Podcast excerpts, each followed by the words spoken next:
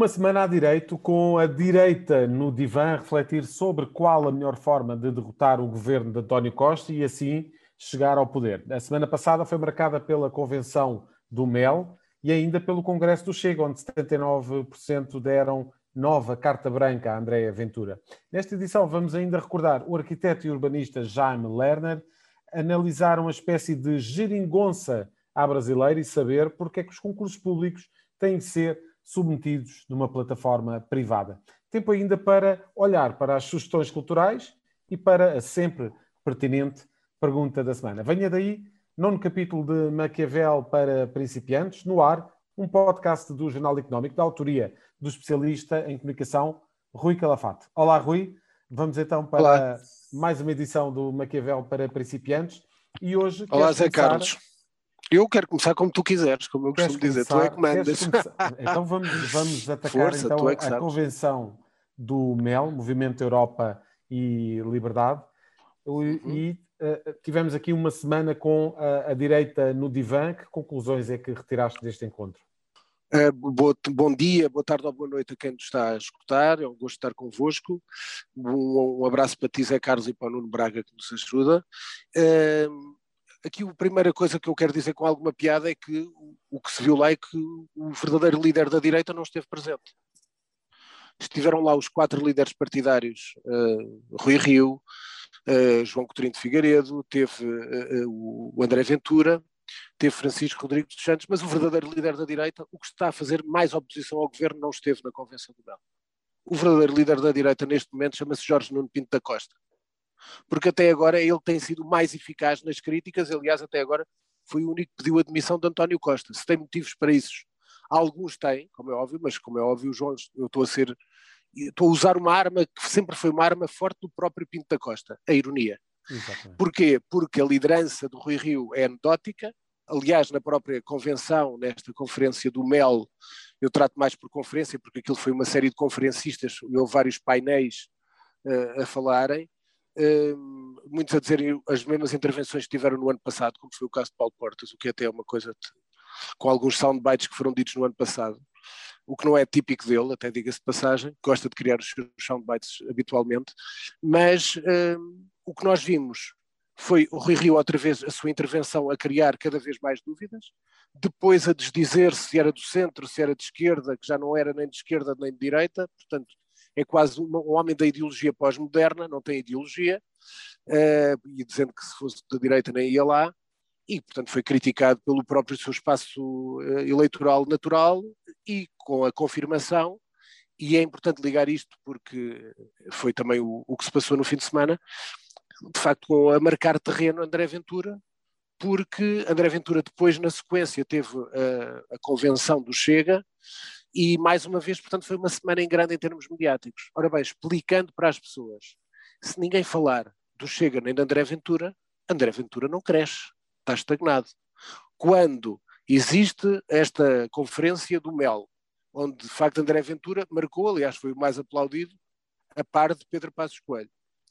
E depois, uh, durante o, a convenção do Congresso do Chega, no fim de semana, lhe deram todo o espaço mediático, eu quero chamar a atenção das pessoas do seguinte: quando se critica e se chama André Ventura oportunista, que é um nome feio, o que ele tem estado a conquistar é a oportunidade. Isto é, André Ventura está a ocupar um espaço que os partidos tradicionais nunca conseguiram sensibilizar.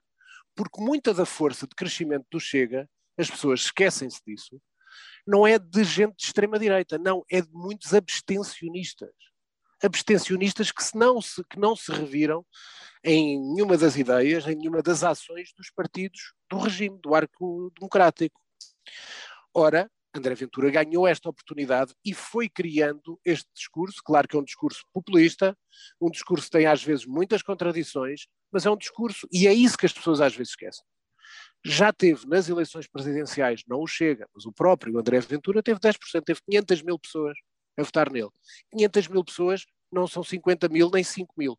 O que é que eu quero dizer com isto? As pessoas têm que ser respeitadas nas suas decisões. E eu estou a dizer isto, como sabem, ou, ou adivinham, eu não sou eleitor do Chega, não pretendo ser, mas gosto de ver as coisas como as pessoas sabem. Aliás, quando eu há uns tempos durante essa campanha presidencial, eu fui comentar à, SIC Notícias. E adivinhei, três semanas antes, que André Ventura iria ter dez, uh, dois dígitos. E que, portanto, a luta até poderia haver um fenómeno de voto útil e muita gente ainda iria votar na Ana Gomes exatamente para André Ventura não ficar em segundo. Eu adivinhei. Uh, já são muitos anos de atividade e, sobretudo, nesta área da comunicação política, portanto, me dão algum traquejo para tentar, às vezes, adivinhar. Não sou nenhuma sibila, mas tem a ver com a nossa experiência de, de vida. E o que eu disse lá, tem várias pessoas do Chega que gostaram do que eu disse. Porquê? Porque eu gosto de dizer as coisas com verdade e como elas são. A vida como ela é, como no livro do Nelson Rodrigues. E a vida como ela é, factos. O Chega teve 500 mil uh, votantes. André Ventura teve 500 mil votantes nas últimas presidenciais. As pessoas não podem olhar de lado nem tentar diminuir quem vota em qualquer que seja o partido. Todos merecem respeito. O grande problema, para lá dos discursos e da ameaça de André Ventura, que pode ser um problema, o grande problema é a incompetência dos partidos do regime que nunca quiseram ou nunca conseguiram agregar esta gente que se calhar era aquele exército de abstencionistas que marcou muitas eleições. E este tem sido o crescimento de André Ventura, tem sido aqui, bem como, como é natural, tem ido buscar uh, diversos uh, eleitores, tanto ao PSD como ao desaparecido CDS, que tem a sua, o seu prazo de validade praticamente já expirou, e só o Francisco Rodrigues dos Santos e alguns uh, mais próximos dele ainda acreditam que, que está, que está vivo. Uh, e, portanto, neste momento sente-se isso, sente-se um PSD completamente incompetente, por isso a minha ironia dizer que o líder da oposição foi Pinto da Costa, e com um partido que é o Chega a crescer. Ora bem, se isto é bom para a democracia portuguesa, não. Rui, queres ainda deixar uma nota sobre aquela que é provavelmente a marquise mais polémica ah, isso é só uma brincadeira. Atualmente. É, Sim. Eu, por acaso, quando saiu essa coisa, a primeira a notícia, honra seja dita, e quem, quem, faz a notícia merece a sua citação, foi manchete do Correio da Manhã. Foi o Correio da Manhã que fez essa manchete da Marquise do Ronaldo. Eu, nesse dia, logo, escrevi que isso ia ser ridículo, porque já estava tudo parado a discutir a Marquise do Ronaldo, quando a verdadeira Marquise, que nós não podemos, que nós devemos demolir, é a Marquise sobre os dinheiros fora de Portugal de Ricardo Salgado, é a Marquise que protege uma série de poderosos que nunca, vai, nunca mais vão a julgamento, é a Marquise que protege uma série de corruptos que continuam a arrastar-se por aí a fazer vidas de luxo. Essas é que são as Marquises.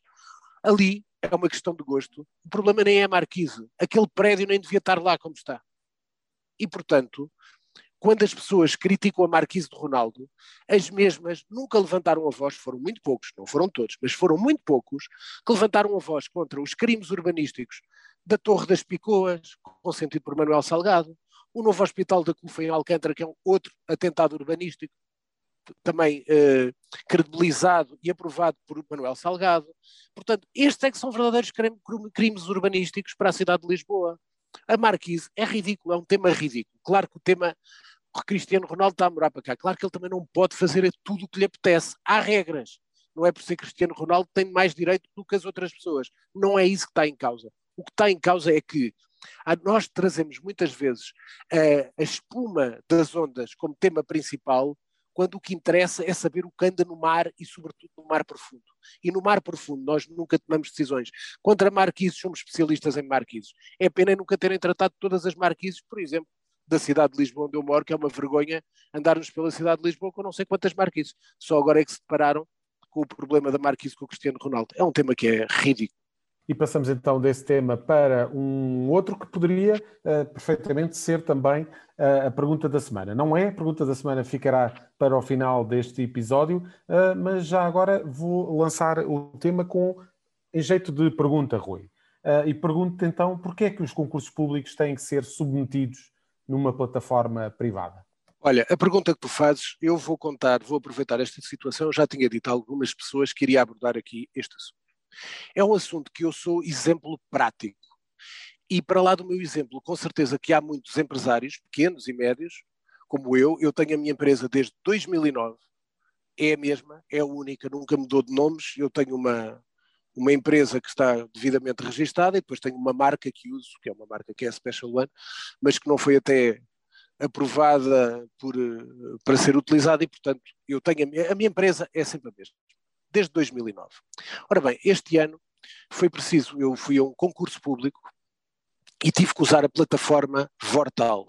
Eu tenho a certeza que já muitos micro e pequenos empresários que usam e vão a concursos públicos usaram esta plataforma. O que é que eu quero chamar às pessoas, porque eu tenho muitos jornalistas a ouvir, uh, e algumas pessoas até, nomeadamente para aqueles professores, aqueles especialistas, aquelas mediocridades brilhantes, como o senhor professor Conraria e a senhora professora Susana Peralta, que andam sempre a falar de mais impostos. Eu gostava de saber a opinião deles sobre esta história que eu vou contar, que me afeta a mim pessoalmente, mas a centenas de empresários, a milhares de empresários portugueses.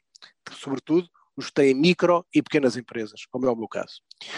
Ora bem, nós para eu compreendo as necessidades de transparência e, portanto, quando vamos a um concurso público a ver todos esses desígnios, cumprir esses desígnios.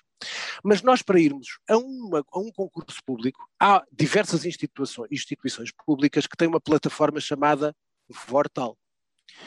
Esta plataforma não é sequer portuguesa, é uma plataforma que acho que é sueca, ou ligada a fundos, mas com uma gestão sueca. E, portanto, os empresários portugueses, para estarem nesta plataforma e irem a concursos públicos, têm que pagar 160 euros mais IVA para poderem estar. Ora bem, 160 euros mais IVA, como compreenderão, são 2 mil euros ano eh, só para estar presentes nesta plataforma. A primeira pergunta que eu faço é a seguinte: o governo que, prometeu não sei quantas ajudas aos empresários, por é que não se lembrou, por exemplo, de negociar com estes cavalheiros da Vortal, ainda por cima, porque nós estamos a concorrer a concursos públicos, porque é que não isenta os empresários portugueses durante estes, estes tempos de, de Covid, de confinamento, porque é que não isenta os empresários portugueses de pagar os 160 euros por mês para ir a uma plataforma? Depois, eu vou dar um exemplo que todos compreenderão todos os portugueses, mulheres e homens, recebem, quando fazem o cartão do cidadão, uma senha digital, uma senha eletrónica, que nos possibilita depois uh, ir a vários, à parte das finanças, etc. Todos sabem o que eu estou a dizer. Neste Vortal, não. Nós recebemos uma senha. Imagina, eu quero concorrer a um concurso, meto a senha, mas depois pede-nos mais outra senha. E a seguir outra senha. E eu, para fazer o primeiro passo de um concurso, gastei 20 senhas para quem está a trabalhar, tanto eu como com uma contabilista ou um contabilista que nos apoie, são horas perdidas. Só em, em tempo de responder. Depois, para valorizarem os 160 euros, somos bombardeados pelos serviços da Vortal a perguntar se queremos formação. Mas vocês já imaginaram o que é nós estarmos a receber? Formação de amanuenses. Quem gera uma empresa tem que estar a ter formação para ir a uma plataforma para um concurso público. Mas isto faz sentido. Que país é que nós vivemos? O que é que dirá a professora Peralta, que falava que a burguesia do teletrabalho e quem tinha empresas é que tinha que pagar mais impostos? Ela saberá, ela que nunca geriu nada na vida, nem ela, nem o Conraria, e se gerissem uma papelaria, de certeza que iam à falência em pouco tempo, ela sabe o que é que é o Vortal. Ela já concorreu alguma vez. Portanto, quando falam em burguesia do teletrabalho, sabem que nós pagamos pequenos e médios empresários 2 mil euros por ano para estar numa porcaria de uma plataforma privada para entrar em concursos públicos. Alguém se lembra de ver quem é o Vortal? Quem é que está por trás disto? Quem é que fez esta negociata? É que era importante saber-se isto. Houve no outro dia uma pessoa que eu estimo muito, que destacou aquela minha intervenção sobre o Banco Privado Português, por causa de eu ter falado de quem eram os lesados do Banco Privado Português. Porque há muitos lesados do BES, porque o BES é um banco de retalho, é um banco que tem balcões na rua. O Banco Privado Português, a sua filosofia, era de gestão de fortunas. Portanto, houve cinco ou seis populares que foram apanhados no meio, mas a maior parte foi gente que tinha fortunas, algumas delas que eu não sei de onde vêm. E por isso não há grandes lesados do Banco Privado Português porque não podem falar. Eu também gostava de saber qual era a marosca que estava por trás disto. Quem é que faz este negócio? Quem é que permitiu o Estado passar para uma entidade que acho que é sueca, depois confirmarão e o Jornal Económico poderá seguir. Isto é uma história do caraças, desculpem o termo, porque é cansativa, mas é de interesse público. E o meu uh, podcast do Jornal Económico contigo, para lá de algumas histórias e de análise, nós devemos, eu já assinalei várias coisas de interesse. E interessa esta, porque interessa a muita gente, são 2 mil euros que nós despendemos. Porquê é que não há plataformas? Porquê é que esta plataforma, Vortal, não está na, na, nas finanças? Para ser diretamente ir aos concursos públicos, porque é que eu tenho que estar a pagar uma entidade privada? Porquê é que, por exemplo, dou uma sugestão, deixo uma sugestão. Porquê é que a Ordem dos Contabilistas não tem uma plataforma que possa fazer estes concursos. Porquê? Porque facilita a vida dos próprios contabilistas, que são os seus stakeholders. E, portanto, ali podem fazer formação aos contabilistas, têm a sua plataforma, se calhar fariam um preço muito mais barato, e os contabilistas sabem, porque os meus, a minha contabilista teve que estar a preparar-se e a estudar para entrar nisto. E, portanto, é tempo perdido para todos. E para lá de dinheiro perdido para todos. Portanto, eu peço a atenção de todos, vejam bem o que é Vortal e, sobretudo, a quem me ouve, quando ouvem algumas grandes figuras, entre aspas, andar a falar sobre questões que não sabem rigorosamente nada, lembrem-se que há gente que sabe o que está a dizer, enquanto que há outros que estão sentados nas suas cátedras, mas nunca geriram nada na vida, nem sequer uma papelaria. E esta pode ser uma questão que até poderá ganhar outra dimensão agora com a vinda da bazuca europeia. Sem dúvida. Rui, vamos então passar para, vamos olhar para o Brasil e para uh, alguns dos acontecimentos que têm marcado a última semana no país irmão, mas para já gostarias de recordar o Olha, arquiteto exatamente. urbanista Jaime, Jaime Lerner. Jaime Lerner, é muito, isto passou muito, as pessoas já não ligam, têm pouca memória, um dos grandes problemas de Portugal é pouca memória, as sociedades modernas são, sociedades, são sociedades que infelizmente são avassaladoramente uh, uh, viciadas no momento, portanto precisam de se entreter, constantemente ah, tem que haver um entretenimento novo de 5 em 5 minutos e as pessoas focam-se pouco e às vezes perdem memória com isto. O Jaime Lerner foi uh, prefeito, portanto, pre presidente da Câmara, prefeito de Curitiba, governador do Paraná.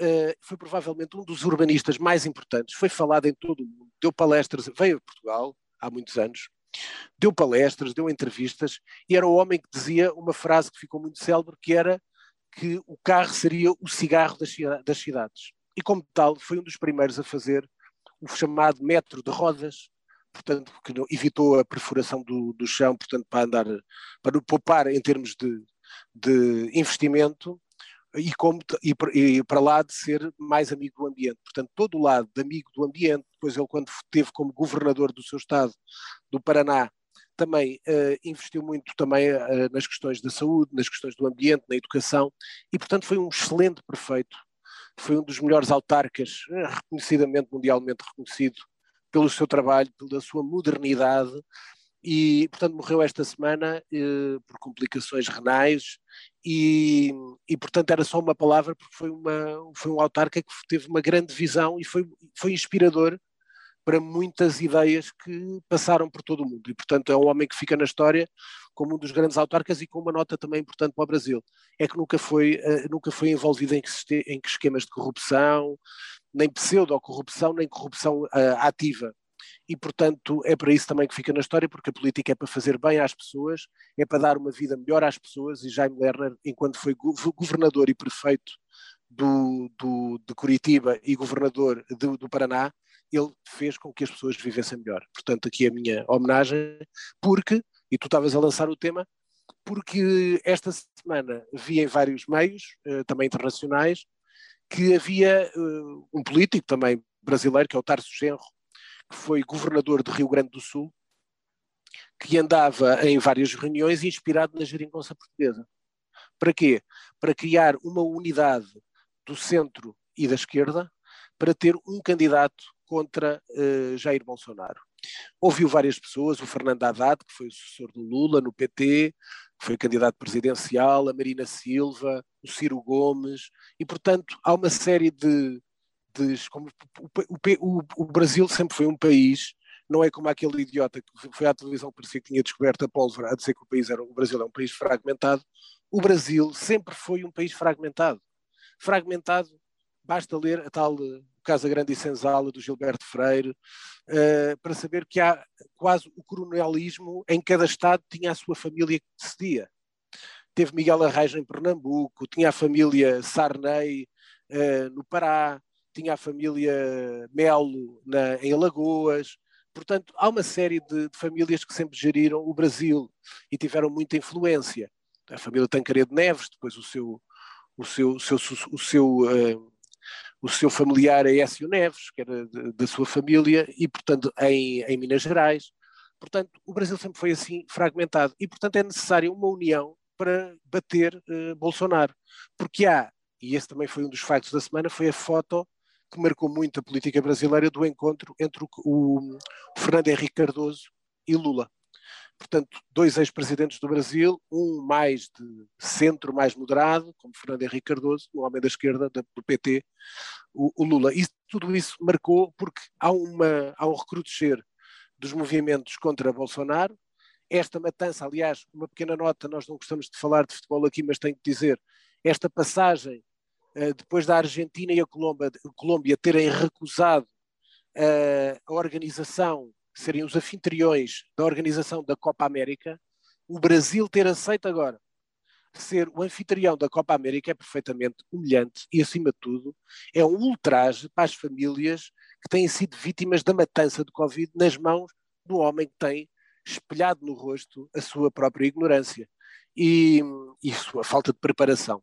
E, portanto, há cada vez mais um movimento contra Bolsonaro, continua forte naquelas franjas mais marginais, com os grupos do WhatsApp, fake news, etc., mas tem havido um recrudescer e há muitas movimentações políticas no sentido de ir contra Bolsonaro e terminar os seus dias, porque tem sido um desastre para o Brasil.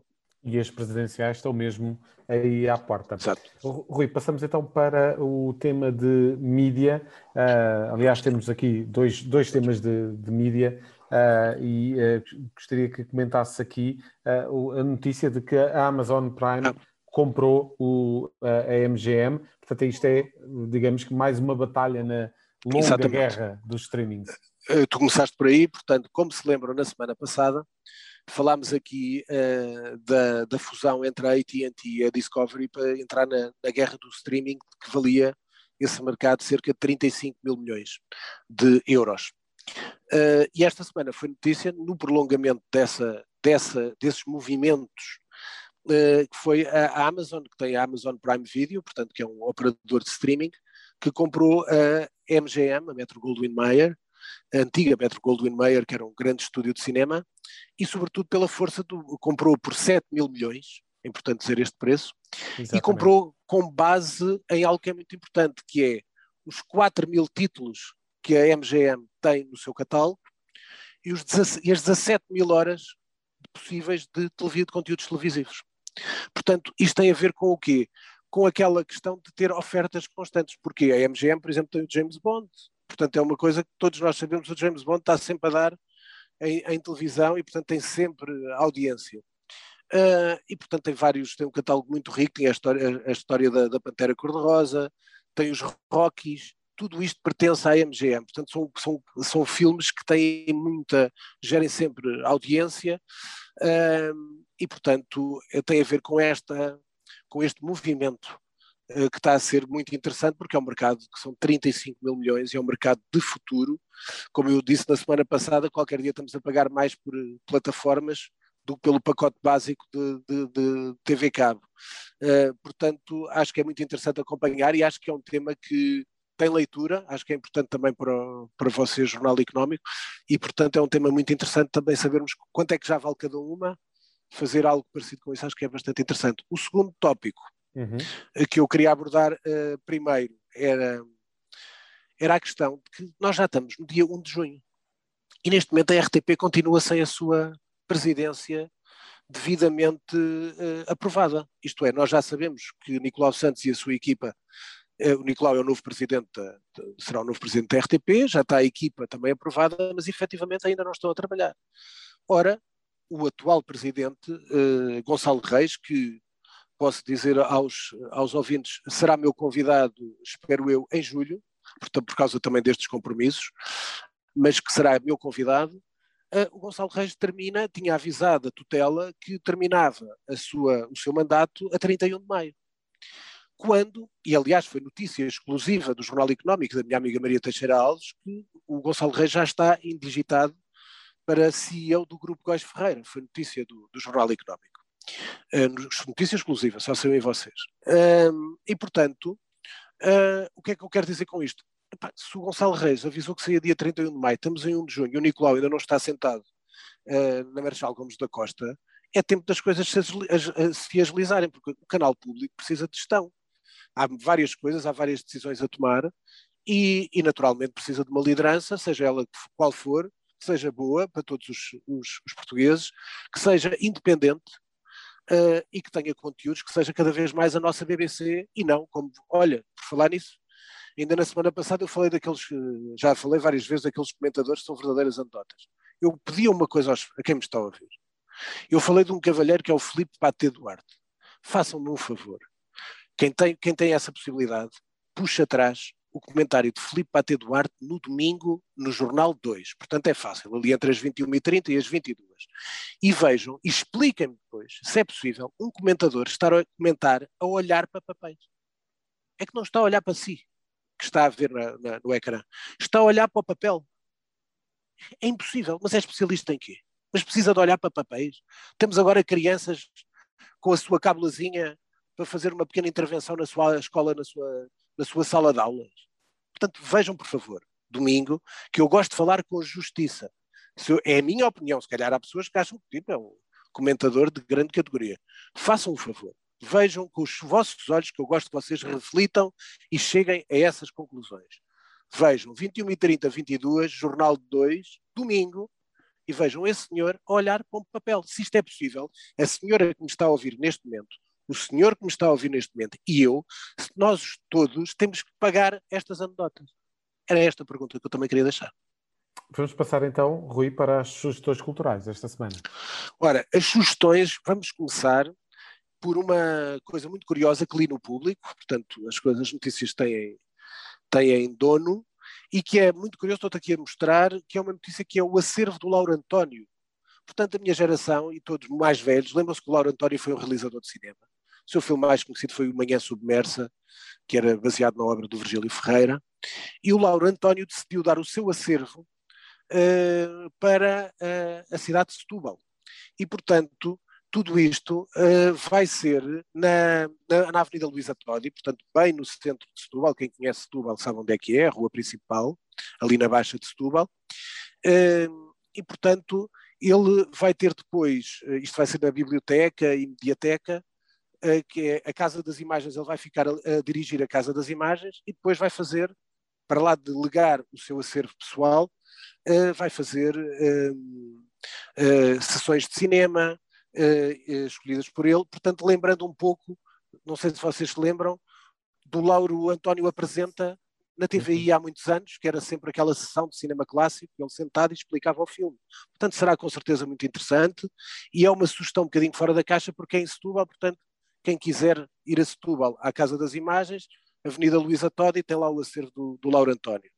A segunda sugestão que eu queria dar era hum, da, da parte de, de, hoje uma série que tinha a ver com a, com a questão de que é a terceira, que tem a ver com a, a pá, nós, todos nós, mesmo os mais novos, caminham para velhos é uma certeza que nós temos. Vamos sempre caminhando para velhos, quer queiramos, quer não, por muito que a gente lute, por muito que vá ao ginásio, por muito que faça coisas e nos mantenhamos ativos, mas vamos caminhando para velhos. Portanto, sugiro na Netflix a terceira e última temporada do Método Kominsky, que é com o Michael Douglas e com o Alan Arkin, que são, é sobre a velhice, o envelhecimento, é fabuloso, é uma série fantástica, muito divertida, recomendo vivamente. Depois, quero uh, recomendar, estamos no mês de junho, e o mês de junho, o novo mês, é o mês da Cinemateca, que vai ser dedicado ao filme noir. Há vários uh, uh, filmes, vários grandes realizadores, tudo o que é importante, sejam os, os realizadores mais conhecidos como Fritz Lang, Howard Hawks, uh, John Huston e depois mais alguns ligados à série B. É um ciclo que eu recomendo vivamente, é do melhor que há, sobretudo os filmes dos anos 50, filme noir, e portanto recomendo. Última sugestão é um livro, tem feito reedições de ficção científica. Há pouco tempo saiu os clássicos da Fundação do Isaac Asimov, há pouco tempo uma reedição do Solaris do Stanislav Lem e há coisa de uma semana, duas semanas saiu uma nova edição do 2001 Odisseia no Espaço, do Arthur C. Clarke. Portanto, três grandes hipóteses de leitura, três grandes sugestões na área da ficção científica que esta devem aproveitar e agora que temos feriados, portanto, acho que serão úteis para todos. Rui, e vamos fechar então o podcast com a pergunta da semana. A pergunta da semana é se vai haver festas populares em Lisboa. E faço essa pergunta, mas hoje até te vou dar, porque como nós preparamos as coisas antes de vir para o ar, isto é um programa profissional, como tu tiveste uma, uma tirada muito boa, vou-te dar o, hoje o privilégio de explicares, dares uma sugestão porque é que pode haver ou não uh, festas uh, em Lisboa, festas populares. Portanto, diz lá aquela que tu me disseste, eu acho que tem imensa piada, acho que quem nos está a ouvir vai achar piada. Eu estaria a sugerir que provavelmente até uh, iria haver uma grande corrida às lojas de desporto e naturalmente às camisolas do Chelsea e uh, também do Manchester City, porque, enfim, se nós provavelmente circularmos nas ruas com uma dessas camisolas, se calhar até podemos festejar as festas populares.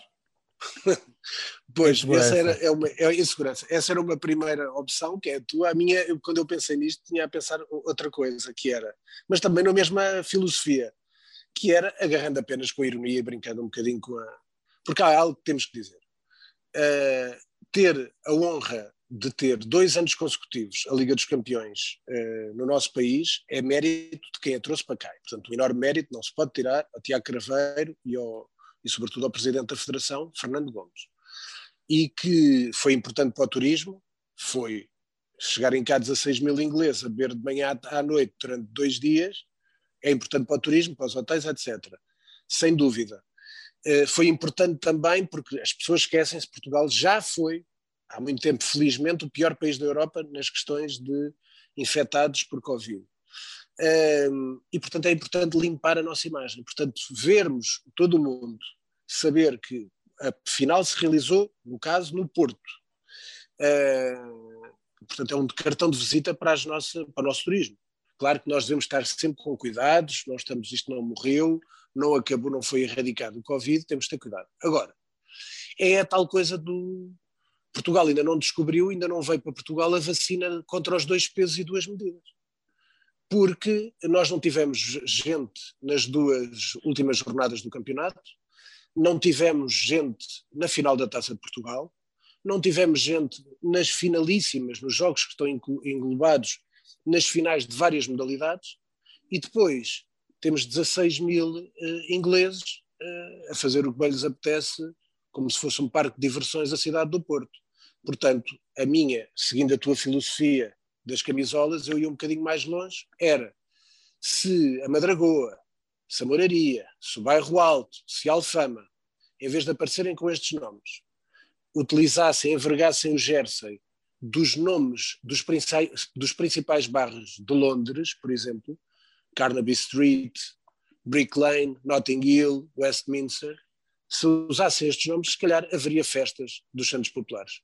Julgo que não vai haver festa dos Santos Populares, eu também não sou grande fã, da minha parte também deixem-me dizer-vos isso, nunca fui festeiro nessas coisas, uh, portanto acho que é importante ter, continuar a ter cuidados com a saúde, acho que mais vale divertirmos todos durante 20 anos, daqui a uns tempos, do que pôr o pé em ramo verde e estragar tudo o que estamos a construir por causa de umas sardinhas assadas.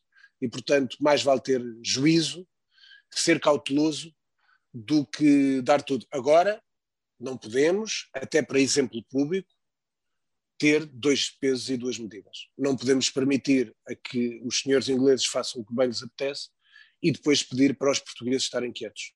Em termos de coerência, é muito fraco para quem nos pede sacrifícios. Muito bem, Rui, fechamos assim o Maquiavel para, para principiantes. Obrigado. E até Obrigado eu, Zé Carlos. Semana para a semana cá estamos. Espero ter na próxima semana aí sim um convidado. Na semana passada era para ter, esta semana não, porque o tema também era forte. Mas para a semana espero ter um convidado, pelo menos uh, temático. Vamos ver quem será. Para julho, como eu tinha dito, quando está a ter o presidente da RTP, atual ainda, Gonçalo Reis, para já, mas tenho outras pessoas na, em carteira e gostaria muito que viessem cá, uh, porque acho que seria enriquecedor para quem nos ouve. Estejam atentos, portanto, este podcast, que é da autoria de Rui Calafate, conta com a condução de José Carlos Lourinho e o som é cuidado por Nuno Braga. A música está a cargo de Casper.